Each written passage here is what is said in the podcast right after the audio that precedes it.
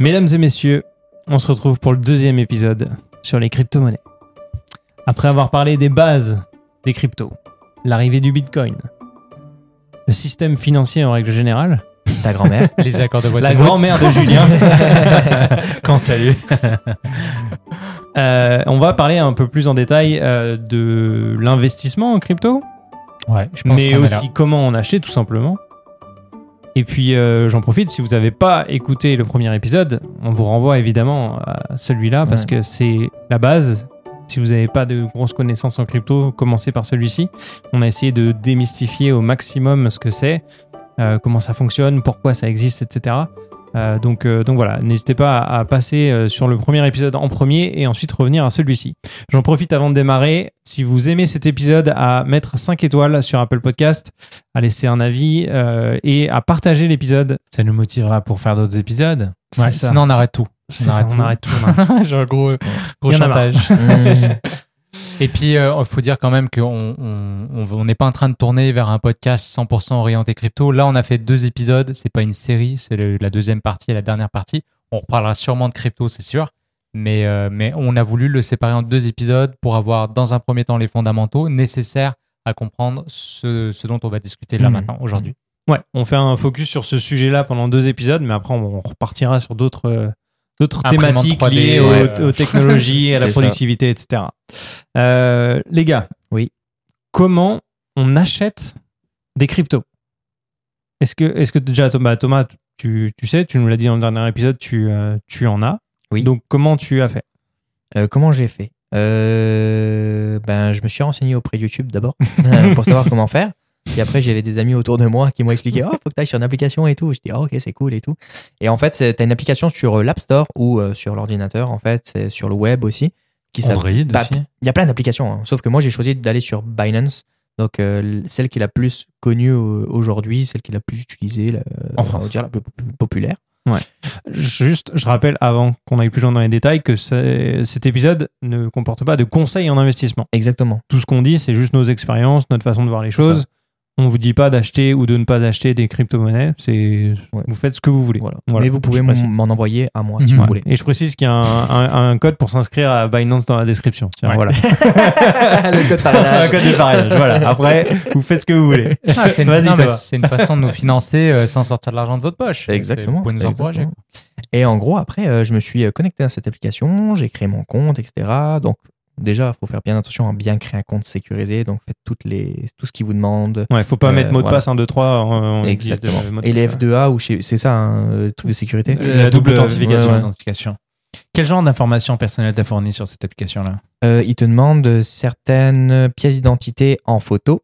Donc, ta pièce d'identité, tes informations euh, pas bancaires. Ça, c'est que une seulement si tu de l'argent. domicile. quand Preuve de domicile, etc. Et tes informations doivent concorder avec les deux. Donc, euh, Donc voilà. ça, c'est ce qu'on appelle, euh, ce que disait Julien la dernière fois, le KYC. Donc en anglais, c'est Know Your Customer. Et c'est ce qui permet de vérifier, que- de lutter contre le blanchiment d'argent, la fraude, etc. C'est semble. ça. Tu C'est la même ça procédure pour les Voilà. néobanques Et- depuis-. Ouais, peu. dans le monde financier, c'est la même chose. Depuis peu, euh, tu as euh, sur Binance, du coup, la, la deuxième étape pour Ouais. avoir un compte certifié, c'est ça, hein, qui te permet d'aller encore plus loin Pour sur les ta NFT certification. où il y a quelques Ouais. limitations. Ouais. ouais. Voilà. Donc il y a des degrés de vérification d'identité qui ça. permettent de transférer ou de d'acheter plus ou moins de de, De, de crypto, quantité euh, aussi, de- ouais, c'est ça. quantité, Quand t'as ouais. rien, tu peux avoir un, un truc non, non sécurisé, mais tu peux pas dépasser un certain plafond. Mais Ouais. allons, allons euh, continuons sur la base. Tu as créé ton compte, Ouais. tu as fourni de l'information personnelle, Ouais. tu as, validé ton, ton identité auprès de, de. Binance, et ensuite Et ensuite, ben, j'ai tout simplement été voir quel projet m'intéressait et dans quoi je voulais acheter. J'ai pris ma carte, ma carte de crédit. Euh, j'ai mis de l'argent dessus, euh, comme quand vous achetez quelque chose sur Internet, et ça se met instantanément. Donc ça va créditer ton compte, on va dire euh, Binance, avec Ouais. tes, bon, en l'occurrence dollars canadiens. Oui. Et à partir de là, tu peux les convertir, enfin acheter des crypto-monnaies. Ça. Moi, j'ai acheté d'abord de l'USDT. On avait parlé dans l'autre épisode. C'est un, un, un, un- un coin, une monnaie en fait euh, Stable. qui est très stable en fait, qui reste toujours à un dollar. Et après, j'ai dit, ok, qu'est-ce que je fais maintenant? Et j'ai transformé ces USDT, donc j'ai acheté avec ces USDT. Du coup, euh, Mhm. je sais plus ce que j'avais acheté, mais de l'Ethereum, il me semble. Ouais, Ethereum. Ok. C'est ma première monnaie euh, crypto-monnaie. Euh, là, tu as parlé de Binance. C'est ce qu'on appelle un exchange. Je crois qu'on l'a dit dans le premier épisode. Une Il y, plateforme. en- il y en a d'autres, des exchanges. Les plus connus, c'est quoi? Les gars, ceux que, ceux que vous connaissez ou que vous utilisez? Coinbase. Euh, Il y a Kraken. Crypto.com. Après, il y en a d'autres. il y a Euh, Bitstamp en Europe, qui est assez connu. Il y a celui où on a acheté aussi. euh, Ascendex. Ouais, Ascendex. ouais. Au Canada aussi, il y a KuCoin aussi qui est super bon pour les altcoins. Ouais. Et euh, au Canada, il y en avait un là qui ça a été une, grosse, une immense fraude là, j'ai oublié le nom. Bah, du coup, on va pas la citer. c'est mieux d'éviter. mais les plus Non, mais pour dire qu'il faut faire attention, il y en a beaucoup. Ouais. Euh, Si vous allez aller sur le top 3, on va dire euh, Binance, Crypto.com et Coinbase, vous êtes tranquille. Après, il faut regarder les frais. C'est surtout ça qui, qui va vous décider vers l'un ou vers l'autre, et puis l'interface. Mais ça se ressemble quand même pas mal. Tout. Mm, Des frais de transfert. hein, qui... Frais de transaction. Alors voilà, ça. justement, à chaque fois que tu achètes de la crypto-monnaie, Oui. peu importe euh, quelle crypto, de laquelle crypto on parle, on a des frais.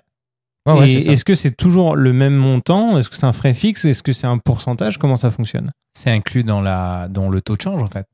Ouais, c'est comme un taux de change. Mais ça, c'est peut-être un, petit rappel intéressant. Euh, si on parle juste du Bitcoin, et c'est le plus facile, parce qu'on en a parlé dans la partie 1 de l'épisode, euh, on disait qu'on minait du Bitcoin. D'accord? Initialement, si tu voulais du Bitcoin, fallait le miner, tu n'avais pas le choix. Aujourd'hui, vu qu'il y a un certain nombre de Bitcoins qui sont existants et qui circulent euh, sur, le, sur le marché, sur le réseau, euh, toi, tu peux dire, bon, bah tiens, aujourd'hui, le prix du Bitcoin, c'est ça. Est-ce que quelqu'un veut euh, me donner son Bitcoin ou sa partie de Bitcoin en échange de, du montant euh, qu'il vaut. Et ça. en fait, c'est ça. Et les exchanges, finalement, eux, ils ont une quantité de Bitcoin et tout autre crypto disponible. Et ils rendent ce service à l'utilisateur lambda, qui n'est pas mineur, qui n'a pas accès à, à tout ça. Euh, tout simplement, prendre son argent fiat, lui donner l'équivalent en crypto. Et après, oui, il y a des services. Et ça, c'est comme n'importe quel euh, broker. Finalement, c'est donc les brokers, c'est pareil pour les actions. Quand tu achètes une action, tu vas pas chez Apple. Tiens, euh, Tim Cook, il va te donner une action, tu vois. Tu es obligé de passer Mhm. En fait, Apple émet des actions qui sont ensuite rachetées. Donc, c'est ce qu'on appelle le marché primaire. Ensuite, on va vers le marché secondaire. Et là, tu as des, euh, des, intervenants, finalement des opérateurs, qui vont euh, acheter ces actions et les revendre à des particuliers. Mais on est d'accord que ces exchanges sont euh, des entreprises. Oui, Privé. absolument. absolument. Est-ce que si l'une d'entre elles, notamment Binance par exemple, fait, ferme boutique pour une raison X ou Y, ils partent avec tout notre euh, argent, entre guillemets, toutes nos Mhm. cryptos. Bah, c'est pour ça, on est encore, c'est encore le Far West, hein, et c'est pour ça qu'il y a eu énormément de, de scams. C'est arrivé, il y a plein de gens, effectivement, euh, tiens, l'argent a disparu, quoi. Mhm. Après, euh, les, les États ont fait de plus en plus régulent l'histoire du Know Your Customer et compagnie. Il faut savoir qu'aujourd'hui, déjà, moi je me dis, quand tu es rendu comme Binance, ils ont tout à perdre parce qu'ils font tellement d'argent en fait avec les transactions que les gens font que ce serait con de partir avec la caisse. Euh, tu comprends Mhm. C'est un, Ouais. un revenu euh, qui est assuré, euh, c'est une entreprise qui fonctionne, quoi, donc il n'y a pas de raison de la liquider. Euh, donc voilà, mais après, effectivement, les, les gouvernements vont s'assurer que ces compagnies-là soient trustables. Alors après, il y a plein de choses. Tu peux regarder le siège social, il est où? Euh, Tu peux regarder les commentaires, etc. euh, suivre un maximum. Quoi.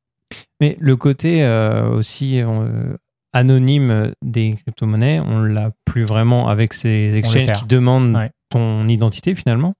Et étant donné que, alors, on va parler après de, de- des portefeuilles, des wallets, on peut transférer en fait son argent, enfin ces crypto-monnaies qu'on a achetées sur les exchanges, sur un portefeuille. Oui. Et un portefeuille, ça, c'est décentralisé. Ouais, C'est ça. T'en as, t'as des portefeuilles décentralisés. Mais le truc, c'est que même si c'est décentralisé, on a toujours le côté. euh, enfin, on a quand même tes informations parce qu'en fait, ton adresse qui, euh, qui était sur ton exchange, elle te suit en gros Ouais. sur ton portefeuille. on va voir, on va voir qu'il y a une transaction vers un compte. Le compte se trouve être finalement un- ce qu'on appelle un ledger, donc un, mettons un portefeuille physique euh, dans lequel, alors on va parler des clés privées, tout ça, je ne veux pas trop rentrer dans le détail, mais on sait qu'il y a un transfert qui a été fait vers un compte. Mhm. Après, à qui le compte appartient, on ne le sait pas nécessairement si ce compte-là n'est pas enregistré auprès d'un exchange. En fait, le seul moyen d'acheter, de rester anonyme, c'est au moment de l'achat. Si j'achète sur un exchange, c'est foutu. Ok. Si j'achète du Bitcoin, alors il y a des réseaux peer-to-peer qui existent sur Internet, tu peux acheter de particulier à particulier. Je m'arrange avec un particulier, il me vend son Bitcoin, moi je lui donne de l'argent. Personne ne sait que j'ai le Bitcoin. Et après, je peux transiter sur le réseau, acheter de la crypto avec du Bitcoin. On n'est pas obligé d'acheter avec du dollar ou même du stablecoin. Je peux acheter du XRP, par exemple, avec du Bitcoin. Tout va être référencé. En fait, c'est comme les devises. Si j'achète une devise, c'est par rapport à une autre. Donc, j'achète de l'euro par rapport à du dollar. Et bien, tout est en contrepartie avec le Bitcoin. C'est possible d'acheter n'importe quelle crypto en échange de Bitcoin. Donc là, on, on- je vais poser une question Et puis, que t'as les ATM beaucoup de gens vont peut-être se poser du coup. Mm. C'est que euh, si je comprends bien, on rentre dans quelque chose qui n'est finalement pas une banque, mais finalement qui est une bourse géante.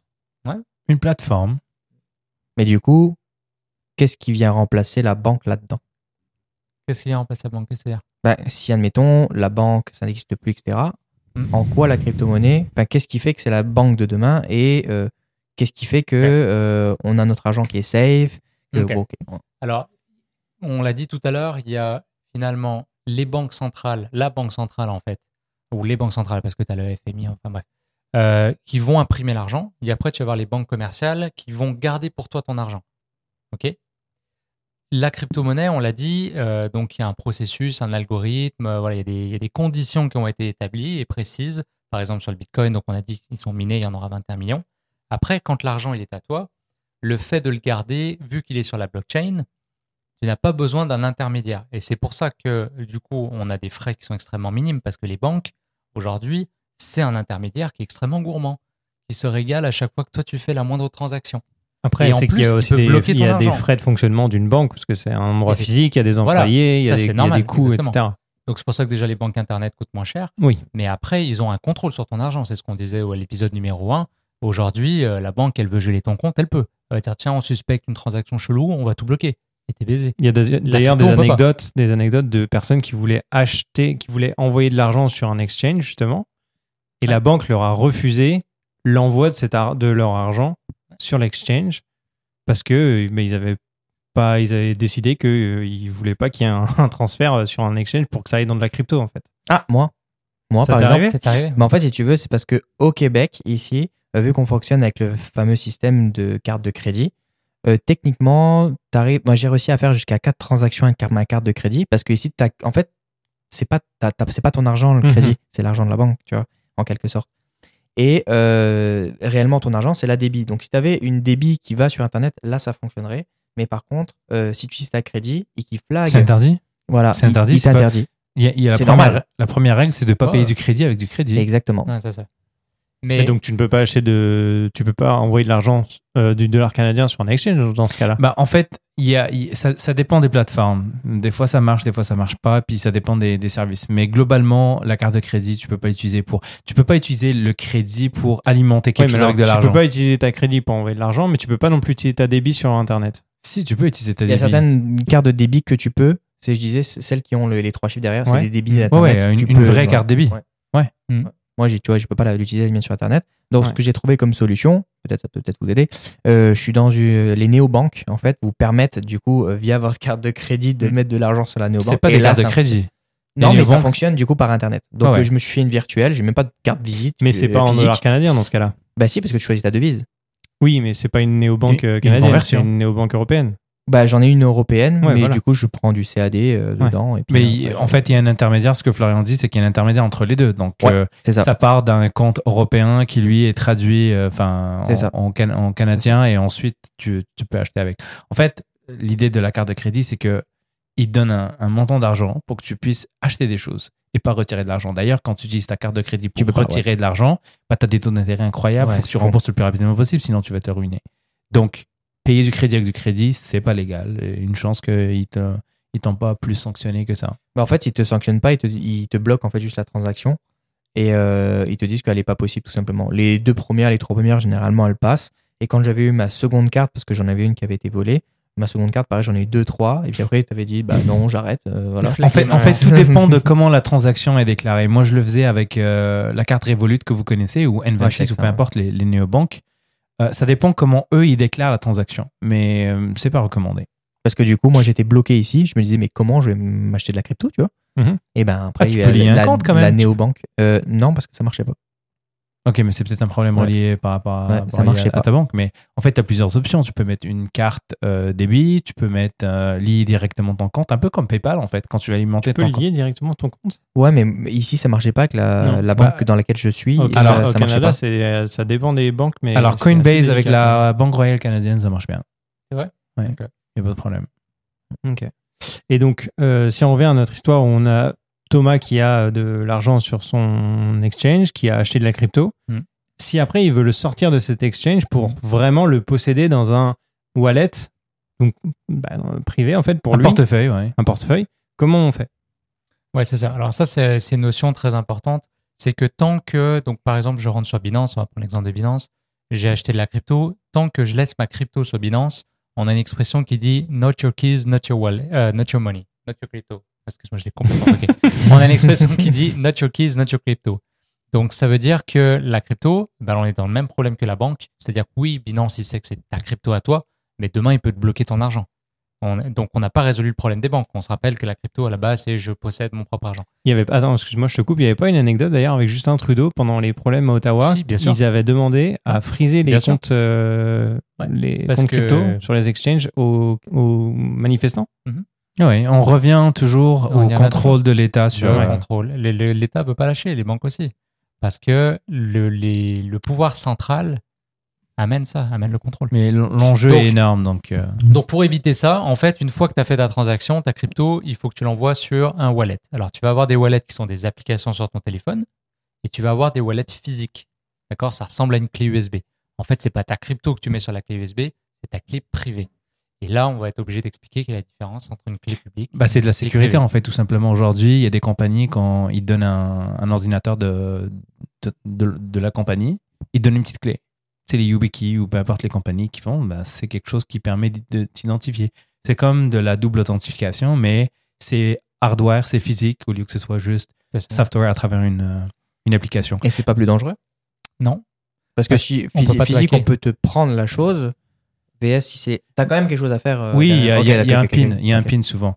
Mais pour revenir au concept clé privée, clé publique, euh, clé publique, pardon, ça c'est un concept euh, de cryptographie. Ça n'a rien à voir avec la crypto-monnaie. C'est juste que la crypto-monnaie utilise ces technologies-là. C'est que par exemple, je vais envoyer un message à, à Julien. La première étape, c'est que je vais générer deux clés, une qui va être publique, une qui va être privée, deux clés qui sont en moi. Je vais envoyer ma clé publique à Julien. Julien, il va coder son message avec ma clé publique, qui ne pourra être en- décodé qu'avec ma clé privée à moi. Donc, lorsque je reçois le message, même s'il est intercepté par quelqu'un au milieu, bah, en fait, personne ne pourra rien faire avec parce que ça prend la clé privée que j'ai. Donc, il me répond, il m'envoie le message. Il n'y a que moi qui peux le déchiffrer avec ma clé privée. Moi, je me fais une représentation mentale. Alors, elle est peut-être euh, peut-être erronée, mais ça me permet de bien le comprendre. J'imagine ma boîte aux lettres. Donc, si tu as mon adresse, tu peux m'envoyer du courrier. Ça, c'est mon, mon, ma clé publique, finalement.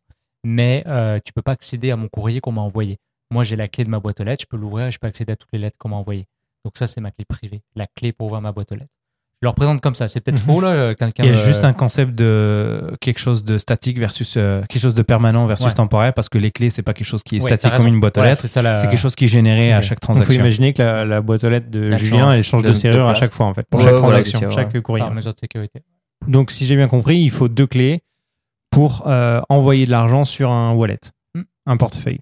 Tu l'as dit, il y a les wallets physiques avec donc Ouais. il y a la plus connue, notamment qui est française, il y a la Ledger. Ouais.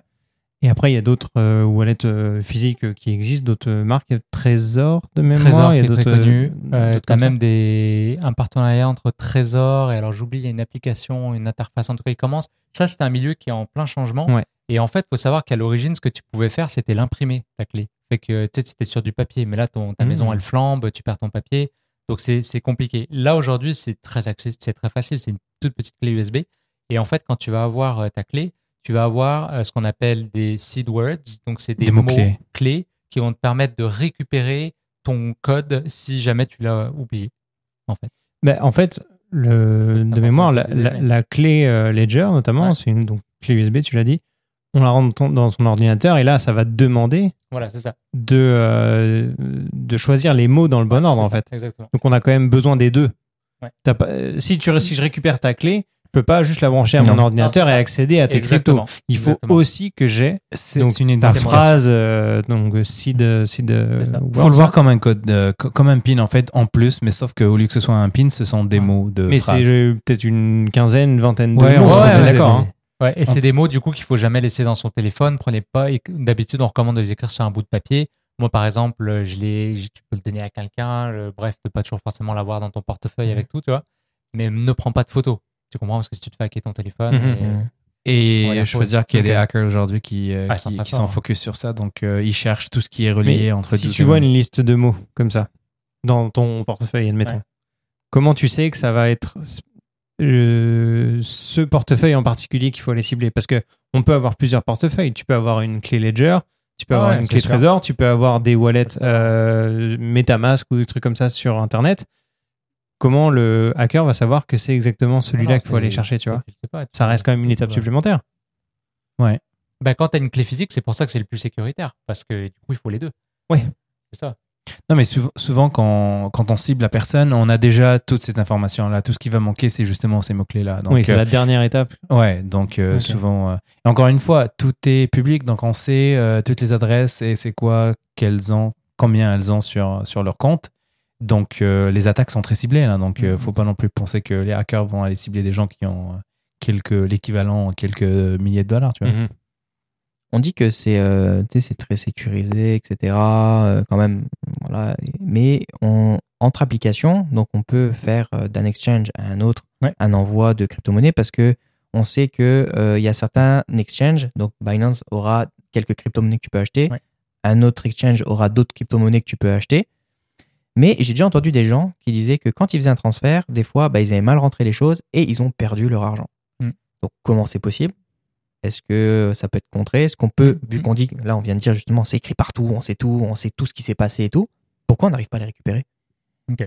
Alors, euh, il y a plusieurs choses dans ce que tu viens de dire. Je sais, je suis. Non, mais déjà, le, effectivement, la notion que tu puisses transférer. Alors, oui, par rapport aux, aux cryptos euh, qui sont listés, c'est quand même peut-être intéressant de le dire. Tu vas avoir des exchanges justement qui sont plus sérieux que d'autres et qui vont prendre le temps de regarder les projets. Ils vont pas lister n'importe quoi. Ils vont regarder l'équipe, ils vont regarder si c'est solide faire un espèce de premier filtre à leurs clients. Euh, donc, c'est pour ça. Après, tu as des, exchanges qui se donnent moins la peine. Euh, par contre, pour ceux qui cherchent des, voilà, à faire des gros coups, qui veulent acheter des petites cryptos, euh, tu, peux, tu peux le faire sur d'autres exchanges. D'accord? Donc, c'est pour ça que des fois, toi, tu as un projet qui t'intéresse, que tu as vu, il n'est peut-être pas listé sur Binance. Souvent, Binance, c'est un des derniers parce qu'ils ont plus de filtres que les autres, ou Coinbase, etc. Donc, tu vas d'abord l'acheter sur des petits exchanges qui sont un peu moins regardants, quitte à pouvoir le transférer plus tard sur ton Binance si tu veux tout centraliser et que lui, il a fini par le lister. Après, quand tu l'envoies, on l'a dit tout à l'heure, il n'y a plus d'intermédiaire, il n'y a plus de banque centrale. Ça, c'est le côté fun de la centralisation. C'est-à-dire que tu n'es pas obligé de prendre ta responsabilité. C'est la banque qui va le prendre pour toi. Mhm. Donc, tu as un problème, tu vas écrire à ton banquier, tu vas chialer un peu, il va te faire Ah oui, on va vous rembourser, machin. Donc, tu peux pas avoir le beurre et l'argent du beurre, tu comprends? Il faut que tu choisisses. Si on veut euh, prendre le contrôle de nos finances et ne plus euh, demander à avoir un intermédiaire, bah, il faut prendre sa responsabilité, il faut faire attention. Si je me trompe au moment de, de taper mon adresse, je l'envoie quelqu'un d'autre, c'est tout. C'est fait, c'est fait. Et comme je disais, on ne peut pas revenir dans le passé. Donc, ce qui est fait est fait. On peut pas. Ou alors, il faut que la personne me la renvoie. Mais C'est rare que le gars. fait- t'as pas son adresse mail, quoi. mais- Bitcoin. Donc, ça. Tu fais une, une, euh, une, un transfert interac, Mm. tu trempes sur l'adresse, quelqu'un le reçoit, et puis c'est juste que oui, il y a cette étape supplémentaire où il faut rentrer un code, sauf que là, tu sais, la transaction. Après, est- pour, le, pour se tromper aujourd'hui, et alors d'ailleurs, je le précise parce que j'ai entendu un hack qui est possible. Et par rapport au hack, c'est un peu intéressant ce que tu disais, c'est que souvent, c'est les exchanges qui vont hacker, hein, parce que c'est là qu'est l'argent. C'est pas Thomas Faso avec ses deux bitcoins et encore. que tu vas venir, Il aimerait bien. que tu vas venir hacker. Tu comprends, tu vas plutôt viser euh, Binance ou, ou des trucs comme ça. Mais en fait, euh, tu vas souvent copier. Euh, donc, tu as des copies euh, rapides de l'adresse. Par exemple, tu vas envoyer de Binance à Coinbase, je dis n'importe quoi. Donc, tu vas sur ton Coinbase, tu vas dire je veux déposer du Bitcoin, je vais prendre mon adresse. Ensuite, je vais retourner dans euh, Binance, là en l'occurrence, dans mon exemple. Je vais faire un retrait vers où? Vers l'adresse et je vais la coller. Et en fait, il y a des hackers qui vont euh, sur le téléphone et ce qu'ils font, c'est que l'adresse, elle est fucking longue. hein, c'est des lettres et des chiffres. Et souvent, les gens, ils vont regarder vite fait le début et la fin et vont dire ouais, c'est bon, c'est bien ça, ça a bien collé. Et tu as un petit mot, sur iPhone, qui dit coller depuis, machin. Et ben en fait, ils vont changer juste quelques lettres au milieu du truc. Ultra perfide. Qui fait que toi, tu check vite fait devant, derrière, tu dis c'est beau, je fais mon transfert et jamais tu reçois l'argent. Bah, tu vois, ça, c'est le côté un peu euh, pas pratique qui manque encore à la crypto. Tu Ouais, vois. ouais, c'est aussi. ça qui va faire que le, le, le niveau d'acceptance de, d'acceptance ou d'utilisation est encore un peu plus Mm. élevé que, que Mais la ce sécurité va, va se développer. Elle est déjà vachement plus facile. fait un Euh, transfert entre deux C'est pas, ouais, c'est pas la sécurité, c'est plus l'usage en fait et les moyens utilisés. la facilité de, de faire les transferts. euh, Exact. On Mm. utilise encore des, des, des, des, des fonctions et des trucs hachés là qu'on qu'on envoie alors qu'on pourrait utiliser des adresses simples. Mm. C'est juste que ça va venir, ça va venir avec le temps. Bah, quand quand j'avais quand j'avais basculé sur Ascendex, donc Mm. euh, de Binance à Ascendex, j'ai eu peur. je me suis dit, euh, qu'est-ce que je fais? Et en plus, dans euh, quand tu fais le copier-coller, tu as des choix aussi de. Je sais pas c'est quoi. mais il y a des choix. euh, tu- si tu es dans telle catégorie, il faut que tu Ouais. le mettes dans une autre catégorie. Et si tu te trompes, ça va, ça va Alors, selon les réseaux aussi, des fois, tu vas avoir en plus des, des mots-clés euh, comme XRP. Je me rappelle, moi, j'utilise beaucoup XRP parce que ça coûte moins cher les frais de transaction. Et il y a toujours un code en plus. Mais là, Binance, aujourd'hui, et je suis sur Coinbase, c'est pareil, c'est vachement clair. Ils te disent, alors attention, vous êtes sur le réseau XRP. C'est juste qu'en fait, il faut être cohérent. Si j'envoie sur le réseau XRP, il faut bien que je choisisse le réseau XRP. Des fois, tu vas avoir plusieurs choix et tu sais pas trop. Et des fois, tu peux passer par plusieurs réseaux. Et là, je vais rentrer dans la technicité, mais tu vas avoir maintenant ce qu'on appelle des surcouches. Donc, c'est des réseaux qui sont créés sur d'autres réseaux qui vont avoir des frais de transaction beaucoup plus limités. Et, hein, Mais ça, ça, tu peux l'expliquer comme une agence euh, où tu peux acheter des devises, mais qui appartient à un gros groupe, en fait. Mm. Tu peux avoir des, petits, euh, des petites agences. euh, c'est aussi simple que ça. hein. Ouais, d'ailleurs, tu l'as un peu évoqué, le, le concept des, euh, des layer 1 et layer 2. ouais, c'est Comment ça fonctionne? Alors là, tu vas rentrer épisode numéro 3. là. Mais euh, par exemple, Ethereum, donc qui est euh, le réseau le plus utilisé aujourd'hui, moi je le vois vraiment. euh, Bitcoin, pour moi, remplit la fonction de l'argent. Ethereum, ça va être tout le reste. Euh, ça va être vraiment un réseau sur lequel il va y avoir des applications qui vont répondre à beaucoup, beaucoup de choses. Et en fait, euh, du coup, tu as ce qu'on va appeler des gas fees, qui sont des frais euh, qu'il faut payer de transaction à chaque fois que tu vas vouloir faire des échanges sur cette couche-là. Un layer 2, il y a plusieurs, plusieurs projets qui sont en développement. Tu as Optimism, par exemple, qui en est un. On pourra en citer vraiment un seul, mais il y en a plusieurs. Donc, ce qu'ils vont faire, eux, c'est qu'ils vont créer une copie parfaite du layer 1. Ils vont avoir des frais beaucoup plus bas. Et en fait, ils vont juste noter les transactions. Donc, c'est comme si au lieu de faire la transaction physiquement, comme c'est comme ça que je l'ai compris. Encore une fois, je n'ai pas la prétention d'avoir tout compris. hein. Peut-être que je me trompe. euh, dans- si c'est le cas, corrigez-moi dans les commentaires. Je ferai euh, mon mea culpa. Mais euh, de ce que j'ai compris, c'est que c'est vraiment une copie parfaite du layer 1. Et là, on va juste noter les transactions qui ont lieu. Et tant que tu restes sur ton layer 2, bah, du coup, tu as des frais de transaction beaucoup plus bas. Mm. Et tu peux faire tes transactions comme tu veux. Et au moment où tu veux revenir sur ton layer 1 parce que tu veux cash out ou tu veux, euh, tu veux sortir du réseau, à ce moment-là, tu n'as pas le choix de revenir sur ton layer. Et là, tu vas payer les gas fees. Mais tu le paieras juste quand tu passes du layer 1 au layer 2 et quand tu reviens du layer 2 au layer 1. Pas à chaque fois que tu vas faire du trading d'une crypto à l'autre, ce qu'on appelle du swapping, tu vas passer de l'une à l'autre. C'est là que le layer 2 est intéressant. Et ça, pour moi, c'est le vrai euh, la- le scaling Ouais. de, de, d'Ethereum. C'est ça l'avantage qu'il y a le- l'Ethereum sur euh, la, la blockchain de Bitcoin. Est-ce que je l'ai bien expliqué, Abdel? Ouais, Euh, c'est- bon, bon. Ouais. Pff, Je suis pas. Et alors, au- autre question, voilà, pour vraiment novice, est-ce que toutes les cryptos sont limitées en nombre de, bah, de jetons comme le Bitcoin? Genre, Bitcoin, on dit, il y en a 21 millions, il y en aura 21 millions. Est-ce que toutes les cryptos sont pareilles? Non, en fait, c'est ce qu'on appelle euh, donc une tokenémique. Je ne sais pas trop comment traduire ça, mais c'est en fait quand Bah, a- L'économie du jeton, enfin Ouais, l'économie du projet, jeton. quoi. Ouais, bien joué. Euh, en fait, chaque projet va traditionnellement, comme euh, le Bitcoin, on va publier ce qu'on appelle un white paper. Donc l'entreprise qui est derrière le projet va publier un white paper avec la précision.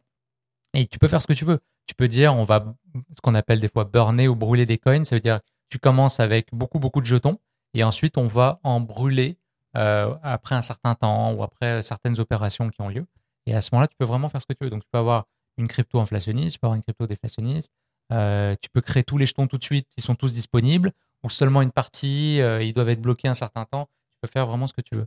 En, fa- en fait, l'idée c'était de pas rester bloqué. Les gens avaient peur un peu de rester de- bloqués avec le concept de Bitcoin et de dire ok, le genre on va frapper 21 millions, qu'est-ce qui va se passer? Et puis Mhm. euh, ça a créé une incertitude dans, dans l'esprit des gens. Donc l'Ethereum, justement, euh, l'idée c'était justement de pas de pas se limiter à ce niveau-là. Parce que finalement, c'est comme l'or. On a beaucoup comparé Bitcoin à l'or et on n'est pas les seuls à faire cette comparaison. L'or, il y en a une quantité finie sur Terre. Mais c'est pareil en fait, c'est la même chose. C'est 21 millions, comme encore une fois, c'est un chiffre random, mais c'est surtout le fait que la- l'offre est limitée, comme l'or. Donc c'est une ressource qui est finie. Et du coup, ça change toute le, Et l'Ethereum, on la sait combien on a un peu ou... Euh, Ethereum, euh, alors euh, si je veux pas dire de bêtises, là au contraire c'est inflationniste, donc là ils sont obligés d'en brûler justement. Ouais. Et après, bah, là il y a, il y a pas mal d'enjeux sur Ethereum parce qu'ils veulent changer en plus. Peut-être un bon moment pour en parler. Mais Bah, le au moment où le podcast va sortir, ce sera à peu près le moment où il y aurait le Ethereum 2.0. ouais, c'est en septembre, hein, je pense.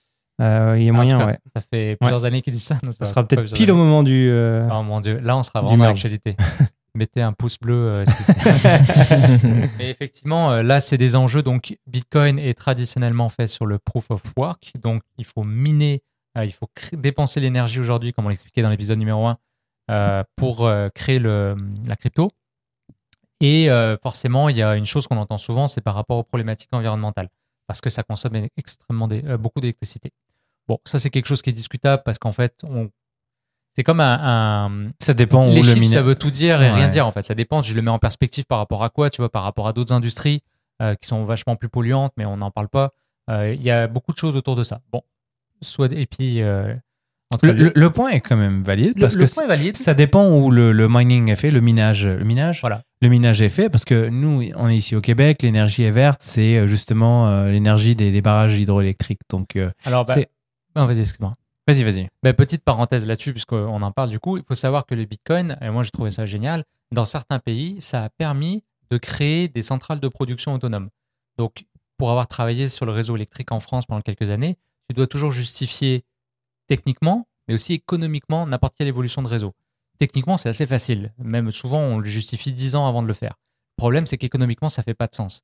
Donc, souvent, on va justifier par les pertes. On va dire, tiens, euh, là, finalement, on perd de l'argent, c'est pas assez optimisé. Et une fois qu'on a représenté as- assez de pertes, comme au magasin, quand on aura assez de vols, on va justifier d'avoir un, un vigile. C'est le même principe. Euh, donc, ici, il faut savoir que Bitcoin a permis, du coup, par exemple, en Afrique, à créer des centrales au fil de l'eau. On n'était pas capable de justifier économiquement. Maintenant, tu rajoutes une centrale qui va miner du Bitcoin. Le Bitcoin, tu vas le convertir en argent. Et du coup, bah, tu viens de justifier l'investissement de cette centrale-là qui va produire de l'électricité localement dans ce village-là. Il faut savoir qu'à travers le monde, il y a énormément d'énergie renouvelable qui a été créée grâce à Bitcoin. Et ça, on ne le prend pas en compte dans le calcul quand on dit que Bitcoin est polluant. Donc c'est pour ça que je dis, il faut faire attention, il faut vraiment mettre en perspective cette donnée-là. Mais bref, euh, cela dit, euh, restons pragmatiques. Il y a d'autres choses qui peuvent exister. L'innovation ne fait que commencer. Euh, je pense d'ailleurs qu'un des premiers, c'était un réseau français. C'était Tezos qui avait, j'espère que je ne dis pas de bêtises, mais qui avait eu l'idée du proof of stake. Donc plutôt que de le créer, en fait, tout est déjà créé, mais par contre, il faut le garder un certain temps pour que justement, euh, bah, il se passe certaines choses sur le réseau. Et en fait, Ethereum veut passer à, euh, à ce système-là, donc d'un- d'une preuve de travail à une preuve de D'enjeu. d'enjeu. Ouais, c'est ça, hein Enjeu Ça, ou participation. Un peu C'est comme bien. un actionnaire qui garderait des actions un certain stake. temps. C'est- C'est clair? Ouais. T'es sûr que c'est ça, le proof of stake? Ouais Ouais, ouais. C'est le côté euh, garder un certain Ouais. temps. euh, C'est pour ça qu'Ethereum, par exemple, ceux qui ont participé à Ethereum 2.0, ils vont avoir des Ethereum qui sont bloqués pendant un certain temps. Après, ils vont pouvoir vendre 10% après tant de temps. Je pas les chiffres. Et ça Ouais, permet que tout le monde ne vende pas en même temps et que le réseau se crache. Ok. En fait, c'est ça le but Bah, du jeu. tu veux justement pas venir euh, créer, euh, basculer l'offre et la demande et puis euh, jouer sur la.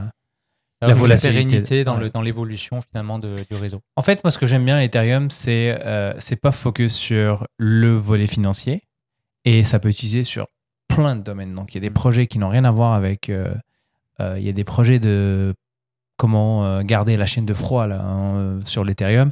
C'est, je trouve ça incroyable. Alors que le Bitcoin, à la base, c'est quelque chose qui est plus monnaie, euh, finance. euh. Ouais, donc quand on parle de- d'applications, euh, c'est quoi les différents projets, les, les plus connus ou les, les plus Mhm. prometteurs, on va dire, avec Ethereum? Smart contract, c'est le premier qui vient. Qui Alors, me- euh, va falloir, traduire. Les contrats intelligents. Les contrats intelligents. Euh, de façon, comment vulgariser ça, des contrats intelligents? Ben, Est-ce que je peux prendre un exemple de quelque chose qu'on fait aujourd'hui dans notre quotidien? Ouais, vas-y. Euh, vous- Tu volontiers Alors, euh, vous voulez acheter une maison, donc vous allez voir un notaire. Le notaire, il, il utilise le registre de cadastre de la ville de Montréal, où on est, pour enregistrer justement la transaction. Donc, encore une fois, c'est centralisé en termes de, de, de registre. Bah, le faire sur la blockchain de l'Ethereum, bah, tu vas avoir en fait euh, une sécurité en fait en termes de, encore une fois, la distribution de la validation de la transaction. Donc c'est une sorte de, enfin c'est un contrat un que contrat. ça remplace le contrat euh, papier que Alors- a actuellement et ça le met dans la blockchain en fait, c'est ça? Ouais. Bah, par exemple, je crois il, est, il est signé, euh, validé et mis dans la blockchain. Ça prouve que tu as bien acheté, par exemple, une maison, un appartement. Ça, ça pourrait Ou aussi autre. régler un problème au niveau des, euh, des plateformes de crowdfunding comme Kickstarter, qui est la plus connue. Là. Aujourd'hui, on met de l'argent on- sur un projet qui va sortir à un moment donné, et puis des fois, le projet sort pas, et puis l'argent n'est pas remboursé. Donc, si c'est fait sur un smart contract, en fait, c'est que tu, tu as la certitude Ouais. que tu vas Une fois que les conditions sont réunies, Ouais. on délivre l'argent comme c'était promis. Et on ne peut pas revenir là-dessus. Mm. Le smart contract est scellé dans la blockchain Ouais. et visible par tout le monde. Avec un smart contract, tu que deux états. C'est soit c'est rejeté, soit c'est le contrat il est rempli, Ouais. soit il est euh, Ouais. rejeté. Il, il en pa- fait. exact. Il Ouais. passe à l'étape suivante Mm. où euh, il revient à l'état initial. Après, il y a eu, euh, donc tu vois, je refais un petit clin d'œil à l'épisode numéro 1. Je disais, comme euh, dans le système bancaire ou les, la finance traditionnelle, on a eu deux innovations dans les 50 dernières années. On voit juste la crypto là depuis tantôt. On fait juste parler de tout ce qui, tout ce qui est sorti. Juste dans les deux dernières années, donc il y a eu bah, définitivement euh, alors, la finance décentralisée. Pour moi, ça, c'est un des plus gros enjeux. Et après, on a eu euh, les NFT. Tu voudrais peut-être en parler, Thomas. Je te laisserai euh, parler Bah, des NFT. ouais, ce sera plus un autre épisode, je pense que. Ou peut-être que un autre épisode. Ouais, non, mais il y a d'autres, il y a d'autres projets. hein. Là, j'en Ouais. ai cité juste un pour Mm. les, les actes, euh, par exemple, Attends, tout ce qui. t'as dit les smart contracts pour acheter une maison, tu as pris cet exemple-là, mais en fait, est-ce que ça peut euh, certifier la propriété de n'importe quel type d'objet? Genre, tu achètes Exact. une œuvre d'art Alors, physique, c'est la NFT, un, ça. un- un- non, un tableau physique. ouais. Est-ce que tu peux certifier que ce tableau t'appartient? Est-ce T'as que ça, c'est un smart contract? Pour moi, c'est un NFT, ça. Non, mais exact. pourquoi c'est la même chose qu'une maison? Dans ce cas-là, ta maison est un NFT. Bah, en fait, c'est s'il y a un contrat derrière, oui, tout à Moi, fait. je te parle d'un produit physique, hein, d'un te- produit physique qui valide un, certif- un certificat d'authenticité qui lui est dans la blockchain, mais qui n'est pas euh, représenté numériquement avec euh, genre Mhm. un JPEG de, de ton tableau, tu vois. Très je dis question. un, un bijou. Je, je t'offre, je sais pas, un magnifique collier qui coûte super cher, d'accord? Au lieu de d'avoir un papier qui lui peut brûler dans, Exact. dans ta maison machin, Tout à tu peux avoir un certificat d'authenticité dans la blockchain qui certifie que tu possèdes et qu'il est à Mm, toi. mm. C'est pas un NFT, hein, d'accord Pour moi, le smart contract, c'est l'échange. Le NFT, Ouais. c'est la possession. Bah, c'est le certi- mais oui, s'il a échangé, on peut voir qu'effectivement, il est à toi. Parce que quand tu lui parles d'NFT, c'est aussi qu'il y a un, quelque chose de numérique qui est représentatif de ton objet en ça. réel aussi. Ouais, ben ça, ça peut être adossé, euh, moi je pense effectivement aux actes de propriété, ça pourrait être par rapport Tout à ce qui est entente contractuelle, en fait. tout ce qui est, Il y a tout une compagnie- d'unicité de, Il y a une compagnie suisse qui, euh, un horloger suisse en fait, qui, qui ont adopté le, justement euh, le, smart contracts justement pour valider l'unicité de leur euh, montre. Donc, tu sais exactement Mais que. Est-ce qu'on peut dire que chaque NFT a un smart contract associé? C'est vrai ou c'est pas vrai? Alors ça, je ne saurais pas dire. Moi, je- Mais moi non si on part de ce principe-là, ça, Moi- non- moi non plus, je Déjà, pas NFT, on parle de NFT depuis Ouais, tout à l'heure, mais on n'a pas défini ce que c'était. Alors c'est non-fungible token, donc c'est la différence, par exemple, si vous prenez euh, un dollar, on va toujours revenir sur l'exemple du dollar, euh, il est fongible, ça veut dire que si vous prenez une pièce euh, qui a été frappée il y a 20 ans et une pièce d'aujourd'hui, elles sont indissociables, alors oui, ça va être écrit l'année, machin, mais elles ont la même valeur. Mm. Alors que quelque chose du coup qui est fongible, c'est quelque chose qui est unique, il n'y en a qu'un, c'est tout. Donc cette idée-là, en fait, ça fait longtemps qu'on essayait dans le numérique d'avoir une euh, d'avoir cette preuve-là finalement. Parce qu'on le voit par exemple dans le monde de l'art. Si j'achète un tableau de Pablo Picasso, la valeur du tableau, c'est pas le tableau en lui-même, c'est le certificat d'authentification qui me dit il y en a que deux dans le monde par exemple ou quelque chose comme ça. Mhm. Donc le NFT, vu que maintenant c'est sur la blockchain et la blockchain va toujours ramener à ce côté justement euh, de Validation depuis l'origine. validation euh, euh, infalsifiable, ouvert, etc. et visible par tous, ben, ça nous permet de garantir du coup l'émission, euh, par exemple, d'un tableau qui serait, euh, si moi je possède le NFT associé au tableau, ben, il est à moi et c'est indiscutable parce que la blockchain le prouve, on peut aller vérifier. En fait, le NFT, c'est juste la représentation numérique de l'authentification de l'objet. Là où le smart contract, c'est plus, euh, il vient remplacer en fait les contrats actuels aujourd'hui, au lieu que ce soit euh, géré par un service central. Bah, c'est décentralisé. Et puis si demain tu veux valider que cette propriété t'appartient, si demain le cadastre de la ville, le service de, de l'agence urbaine de la ville de Montréal euh, brûle, bah il y a quelque chose qui permet justement de, loi, ouais. ouais, de valider. euh. Mais Ça aurait même bien a- servi euh, dans les années euh, 60 euh, dans une région au Moyen-Orient, je pense.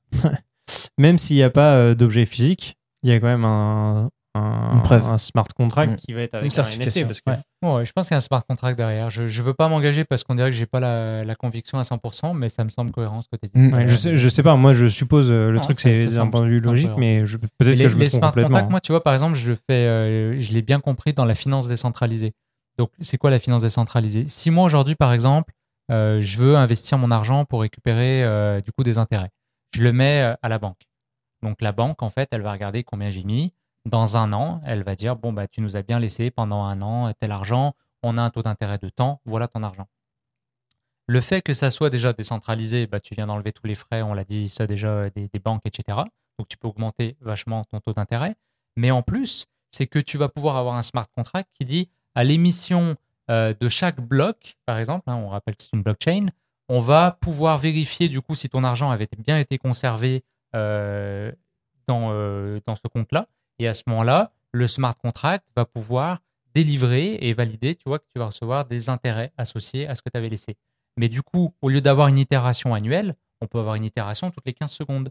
À chaque fois qu'il y a un, du coup, un nouveau on- bloc qui est. Voilà, et on va mettre euh, l'effet cumulé, hein, qui est, comme disait Einstein, euh, une des, la septième ou la huitième merveille du monde, je sais jamais, euh, parce que l'effet cumulé, c'est extraordinaire. Les gens ne se représentent pas. Euh, là encore, je renvoie peut-être à notre épisode sur, sur les finances personnelles, mais du coup, tu vas pouvoir à jouer à fond là-dessus et faire beaucoup, beaucoup plus d'intérêts. On peut parler facilement d'un 10% par an avec la finance décentralisée. Et c'est pas déconnant. C'est quelque chose de très, de très, très safe.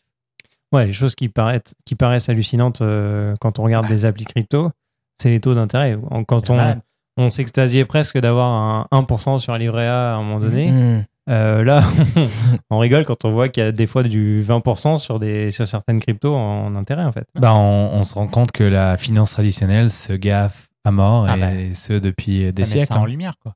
Et ça, ça peut être de fait de façon totalement décentralisée, du coup, via euh, donc un smart contract. Donc, pour donner un exemple très précis, imaginons que moi, euh, j'ai un bitcoin et je veux, euh, je veux du coup euh, faire un prêt. Je peux le faire. Donc, je vais dire, bah, moi, je mets mon bitcoin et puis euh, en échange, je veux l'équivalent en dollars. Et puis, quand je vais rendre les dollars, vous me rendez mon bitcoin. Puis ça, c'est mis dans un smart contract. Non, mais c'est un, une, une genre d'hypothèque en fait que, que tu mets en disant Ouais, ça. Et après, tu Alors imaginez, imaginez toutes les pertes en revenus pour toutes les industries qui sont reliées à toutes ces euh, transactions aujourd'hui, certifications. Pensez à toutes les fois que vous allez euh, chercher un document euh, légal et qu'on vous demande un timbre fiscal, machin, tout ça là. Imaginez ce que ça va. L'optimisation de dingue, quoi. Ouais. Mm. Ah, Il y a des postes qui vont sauter. hein. Si on, ouais, c'est ça. si on imagine que ça, ça devient la norme un jour. Alors, Euh, Le nombre d'emplois que ça va enlever, il est colossal en et que ça va créer aussi. Ouais, mais ça va en créer d'autres. Oui, bien sûr, non, non, mais. Mais oui, raison, a- les, les gens réfléchissent y a des souvent gens qui en mode aura- le nombre d'emplois qu'on perd plutôt que ceux qu'on va créer. Mais ça va enlever des- des métiers. Des Alors- gens qui n'ont alors, il y a un con- Excel là, qui vont dégager. hein. Exact. Il y a un concept qu'on qu'on n'a pas abordé du tout, c'est le fait que j'essaie de trouver le mot en français, la scalability pour, pour ce genre de, de transactions-là. Mm. Aujourd'hui, dans un réseau Visa Mastercard, quand c'est des milliers, voire j'ai pas le chiffre exact, je vais pas inventer des chiffres, mais c'est énorme le nombre de transactions qui sont faites de, en façon concurrente parallèle. C'est énorme. Euh, certaines blockchains ne sont pas aussi scalable que, que justement ces trucs-là. Donc on n'est pas encore Mm. rendu là. Il y a encore beaucoup de travail à faire. Je sais que l'Ethereum, c'est beaucoup plus euh, fluide, c'est mieux que le Bitcoin, mais on est encore. euh, Il y, a, il y a un temps de latence qui est quand même assez énorme avec les gens qui expriment des, des, euh, des, euh, des points par rapport à la consommation d'énergie que ça génère. Ouais. En fait, là, tu viens de, de parler d'un truc qui est très important dans la crypto-monnaie. C'est ce qu'on appelle le trilemme de la crypto-monnaie. Le quoi, pardon? Le trilemme. Trilemme. Souhait. À vos souhaits. Alors vas-y, traduis-nous Alors, le, tri- le trilemme, imaginez un triangle et c'est les trois problématiques qu'on doit, euh, sur lesquelles on veut jouer. Le problème, c'est que si on va trop vers une des points du triangle, ça va être au détriment des deux autres. Ok? Donc, le premier, bah, c'est la décentralisation. Ensuite, il va y avoir la sécurité. Et finalement, la scalabilité. Donc, si je veux un réseau qui est ultra scalable, bah, du coup, il faut que j'ai moins de points de, de validation. Donc, je perds, par exemple, sur la sécurité. Vois ce que je veux dire? Mhm. Et en fait, toutes les cryptos essayent de résoudre ce problème-là. Toutes, elles essayent de faire ça. Bitcoin, par exemple, a décidé de privilégier la sécurité. C'est pas le réseau le plus rapide. Tu as des réseaux beaucoup, beaucoup plus rapides, mais par contre, ils peuvent se faire hacker plus facilement. Donc, euh, c'est ça qui est intéressant. Après, quand on se dit ils peuvent se faire hacker facilement, c'est que juste au niveau de sécurité, ils utilisent des protocoles qui sont un peu moins lourds et moins contraignants que ceux utilisés ailleurs, mais ça reste quand même très, très Ah ouais, sécuritaire. difficile, quoi qu'il arrive. Faut, faut pas, Ouais. faut pas Mm. penser que c'est euh, c'est vulnérable et que c'est attaquable facilement. Bah, c'est, euh, tu vois, par exemple, l'Ethereum classique, qui est un, un projet crypto, Ouais. lui, ils avaient eu une attaque 51% parce qu'ils n'étaient pas assez décentralisés. C'est une des seules, d'ailleurs, à ma connaissance. Je ne vais pas dire de bêtises. Donc, l'attaque 51%, c'est-à-dire qu'au même moment, tu hacks 51% des ordinateurs à travers le monde qui gèrent La les puissance, validations, ouais. la puissance. Donc là, bah, tu deviens, le, tu prends le contrôle de- du réseau. Mais Bitcoin, aujourd'hui, c'est impossible. Ça leur été possible en peut-être 2013, je ne veux pas dire n'importe quoi, mais aujourd'hui, en 2022, c'est impossible. 51%, ce serait. Même les ordinateurs quantiques, il y a des gens qui disent ça, mais il faut y avoir accès Parce déjà que les, attaques classiques sur, euh, sur ce genre de, de blockchain, c'est que pendant que les, les mineurs, là, les, les, les, les nœuds, les, euh, les réseaux, les gens qui participent justement à la validation dans le réseau, pendant que eux ils valident, tu peux toi aussi à côté commencer à valider à côté. Mais il y a un concept de on regarde la chaîne la plus longue et c'est comme ça qu'on sait c'est lequel qui, qui est legit versus ce qui est pas legit. C'est comme ça qu'on détermine si une action est valide ou pas. Donc, si tu veux exploiter cette vulnérabilité-là, comme Julien disait, il faudrait avoir plus de 51% de la puissance de Ouais, il calcul. faut que tu aies une machine extrêmement puissante qui batte la, longé- la longévité des. enfin, Alors, alors c'est le, le l'ancienneté des, des autres euh, Exact. validateurs. Il y a un chiffre qui, est- il y a une estimation qui a été faite, je pense, c'est un 4 milliards, 4 milliards, 2 milliards, genre, c'est- c'est c'est quelque chose que l'univers n'est pas capable de, de gérer aujourd'hui. Donc, c'est c'est très, très, très pro- pro- probable de, de hacker justement cette chaîne-là. Question. Réponse. non, je vais revenir à la base. Ouais, vas-y, plutôt. vas-y. Euh, on n'a pas parlé, mais du coup, est-ce que c'est possible là actuellement Je sors une carte, une carte bleue, Ouais. Euh, une carte de crédit ou je sais Ouais. pas, euh, je sais pas comment Ouais. ça s'appelle.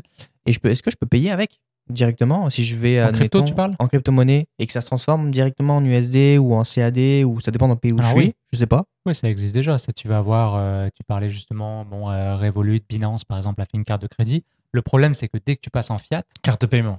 les cartes de paiement, ouais, c'est peut-être pas de crédit là, mais euh, en tout cas, c'est que si, mettons que j'ai des, j'ai de la crypto, je paye et le, mettons Binance va me rendre ce service de reconvertir en fiat, mais à ce moment-là, déjà, je vais avoir des frais, c'est sûr, mais en plus, je vais être imposable. Voilà, c'est là où je voulais en Et venir. voilà, tu, tu voulais me tendre un piège. Voilà. Mais, mais sache que quand même, pour, pour terminer là-dessus, le problème, euh, le problème temporaire, c'est que pour l'instant, il y a encore trop peu euh, de magasins ou de personnes qui acceptent la crypto-monnaie. Mais c'est comme une, euh, comme une monnaie circulaire. Dans une collectivité, des gens qui décident à partir d'aujourd'hui, nous, euh, telle monnaie a du sens pour nous, et que tu peux acheter ton pain, tu peux acheter ton lait, tu peux acheter Mm. ton machin, Le Venezuela. euh, tu peux fonctionner. Le Venezuela, euh, le Venezuela a pas eu le choix parce que leur monnaie voilà, était gérée comme la marde, et du coup, maintenant. euh, L'inflation a tué en fait la monnaie locale. Ouais. Et comme disait, il y a de plus en plus, euh, comme là devant chez moi, des magasins, pas des magasins, des petits stores, juste où il y a un Bitcoin, ATM et en fait tu peux retirer euh, de l'argent directement dans ton ATM en dépensant des bitcoins, euh, etc. Et puis une des mises à jour qu'il y a eu justement sur Bitcoin, l'une des, des plus euh, majeures de- dernièrement, c'est le Lightning. Donc c'est justement la possibilité de payer en Bitcoin, mais de façon euh, très très rapide et, euh, et très euh, peu cher. En fait. On est encore. euh, Mais c'est Au que les balbutiements. Hein. si, si on, Lightning, si on on est peut comparer la crypto à un bébé, il est en train d'apprendre à marcher en ce moment. Ouais, il a l'âge de ta fille. Ouais. Mais du coup, ce qui m'amène, tu m'as parlé d'imposition. Ouais, alors du coup, c'est ouais, quoi ça. Je comprends pas. Bah ça c'est le gouvernement qui veut sa part du gâteau. Mais oui, mais, Non, mais on all- disait que allons- c'était allons pas à la contrôlé base. ou allons à je la sais base. pas. Allons à la base. Aujourd'hui, tu prends de l'argent, tu le mets sur un compte d'épargne. Ça génère des intérêts. À la fin de l'année, tu reçois un relevé bancaire qui dit voici euh, ce que ça a généré et tu dois le déclarer dans tes impôts. Donc, c'est un- c'est de l'argent que tu as fait sur une transaction qui était gagnante. Oui, parce que tu savais que c'était gagnant. Mais là, en crypto, vu que c'est hyper volatile, demain tu peux très bien Mm. perdre de l'argent, mais Mm. regagner le surlendemain, Mm. tu as pris le risque de le faire. C'est Pourquoi tu c'est calculé, imposé c'est calculé sur l'année fiscale, si je dis pas de conneries. Mais encore une fois, Ça le change d'un pays à l'autre en plus. hein. Ouais, exact. Là où je parle de ici au Canada, comment ça marche. Mais vu que les gouvernements veulent mettre la main sur quelque chose qu'ils ne comprennent toujours pas et qu'ils considèrent dangereux pour l'instant, et que eux-mêmes savent qu'il y a des opportunités et puis ils essaient. Donc, bien évidemment, ils régulent ça à mort. Donc, ils essaient de surtaxer et de, et de, et de tirer Et maximum. si tu utilises ta carte Binance, mais Binance, il t'a fait ton KYC, il s'est quitté, donc il va aller snitcher au gouvernement que voilà, il a dépensé tant. Ah, aujourd'hui, c'est automatisé. hein. Je Mais- peux te dire que pas Ah ouais. besoin de, demander. C'est, c'est, c'est- les mais t'as des rapports. cartes anonymes. Euh, Il y a des trucs dans des pays, euh, voilà, certaines euh, de l'argent. Caraïbes et compagnie, euh, bah, en fait, c'est des cartes complètement anonymes. Donc là, si toi, tu leur envoies l'argent, ils te mettent ça sur un truc, il y a des solutions. C'est de la défiscalisation. Le truc, c'est comme à chaque fois, c'est que c'est les plus riches qui en profitent. Mais c'est criminel pas les gens aujourd'hui. qui essaient de sortir. Il faut- Il faut juste le dire, c'est, considéré comme une activité criminelle. C'est comme. Mais euh, on, on On disait a vu les Panama justement, Papers, hein, on sait qui c'est qui profite de ces systèmes-là. la crypto-monnaie, euh, globalement, ce qu'on disait, c'était quelque chose qui, on veut que ce soit pas contrôlé, etc. Mhm. C'est décentralisé, etc. Mhm. Mais alors pourquoi on, est, on a quand même un contrôle qui est fait, sachant qu'on dit que c'est décentralisé, etc. La prémisse. Bah, la, la, la prémisse n'est pas encore réalisée. On- ça, c'est ce que c'est là où on veut aller. Mais alors quel est les- le, le- le droit de l'État de te faire ça? Mais l'État s'octroie tous les droits. Ça, c'est là, tu, L'État a le privilège numéro un, genre, c'est-à-dire qu'ils peuvent décider demain. Enfin, ils, ils ont le droit de vie, et- ça. de vie ou de mort. à, tra- à travers la Ça a à justice. peine changé hein, depuis le Non, Moyen Âge. je sais, hein. je comprends, c'est la question que je pense Mais que je suis d'accord pose avec toi. monde, et- tu vois, et- c'est... mais euh, moi, je- j'espère que les gens vont se réveiller à un moment donné. Parce qu'en fait, il suffit qu'on fasse sans eux. Imagine, moi, je me suis toujours dit, alors là, je sors un peu du truc, mais imagine demain, tout le monde dit, je paye plus mes impôts. Et tout le monde. Ils font quoi?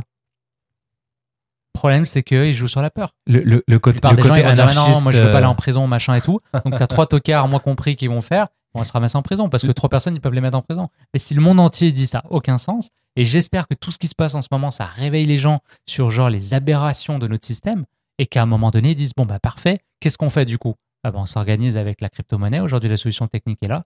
On peut s'organiser et ils le font dans certains pays et voilà. Je crois qu'il y a déjà eu des pétitions pour dire on ne paye pas nos impôts cette année. J'aurais- Ce serait trop bien. direct. Pétition Facebook. Mais bien On- sûr, on Ça, c'est le côté tu anarchiste euh, de, de Julien. Moi, c'est mon côté anarchiste. Mais, mais je- moi, je, je suis tout à fait d'accord avec Julien. C'est encore. On fait ça quand? C'est c'est- c'est- c'est de la confiance distribuée, c'est de la confiance collective. Prochain en fait. épisode du podcast On en fait- prison. Il y a personne. Et, puis, et puis même sur la blockchain, moi, parce que je suis pas, attention, je dis pas, je veux pas avoir l'air du gars qui veut pas redonner à la collectivité, mais je veux pas que le gouvernement décide pour moi où, que- où c'est que mon argent va.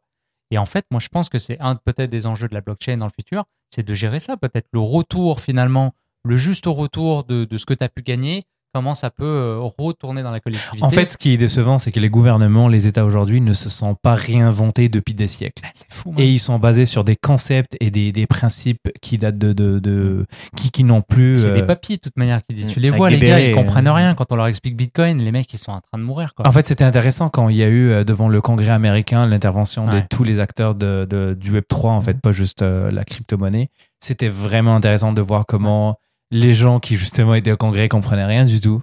Donc, fallait partir vraiment d'un niveau très très. euh, Mais moi, je me dis Internet. Est-ce que tu penses que les gouvernements, ils voulaient Internet comme aujourd'hui? À mon non. Bah, c'était Ça a quand même eu lieu. c'était ridicule, c'était dangereux. Aujourd'hui, c'est évident. Et voilà. Donc, moi, c'est qu'une question de temps. On va le connaître de notre vivant, j'en suis sûr. La crypto-monnaie, ça va être évident. ça Et fait moins de 15 ans, les gars. Ça fait que. C'est Ça, ça- rien. ça fait moins de 15 ans, c'est C'est rien du tout. Et comme tu disais, on Ils disait pas le choix. au début que Internet c'était dangereux, et puis finalement ça s'est Voilà. démocratisé, etc. Et pareil Et là, moi, avec la. Je pense même qu'il va y avoir une séparation. Comme aujourd'hui, si je te disais, tu te rappelles euh, quand l'État et l'Église, c'était un, Hmm. une seule unité, euh, ça nous choquerait aujourd'hui parce que la plupart des gens sont, là, sont euh, athées, ils croient pas en Dieu ou peu importe. On va pas parler de religion. Mais moi, je pense qu'il y aura éventuellement une séparation de euh, la création monétaire et de l'État. C'est-à-dire que c'est un rôle qui n'appartiendra plus à l'État. Les États doivent encore exister. Il faut toujours légiférer, il faut faire des lois, sinon c'est la guerre. Euh, D'ailleurs, je veux rappeler que l'anarchie, c'est pas le chaos. L'anarchie, c'est des règles. Il n'y a pas de pouvoir dominant. La différence, c'est qu'on fait confiance aux gens. Je parle de surveillance plutôt que de surveillance. On se regarde tous les uns les autres et on s'assure que ça fonctionne. Plutôt que de confier la tâche à quelqu'un, parce que dès qu'on centralise les pouvoirs, bah, ça amène la corruption. Quelque chose qui dit que le pouvoir corrompt, le pouvoir absolu corrompt absolument. C'est inévitable. Et C'est beau ce que tu dis, Julien. C'est pas moi qui l'ai dit, mais c'est ma citation du jour. On s'est beaucoup cassé la tête, euh, avec toujours le plaisir, mais de, de trouver des épisodes et des sujets intéressants. Donc, euh, laissez-nous un commentaire si, que ce soit sur la thématique de la crypto ou autre chose, si vous avez des questions spécifiques qu'on n'a pas du tout abordées, n'hésitez pas à nous laisser des commentaires pour que nous, ça nous donne des idées justement d'épisodes à faire par la suite. Bah oui, Parfait. Bah oui. T'as tout dit. franchement. C'est ça que si vous voulez Bah, dire. Ah, écoute, voilà, tu, tu as enchaîné parfaitement. super. Merci beaucoup pour euh, avoir écouté cet épisode. Merci les gars pour euh, votre participation. Merci Très. Les intéressante. cryptomanes. Et on se dit à très vite dans votre poche.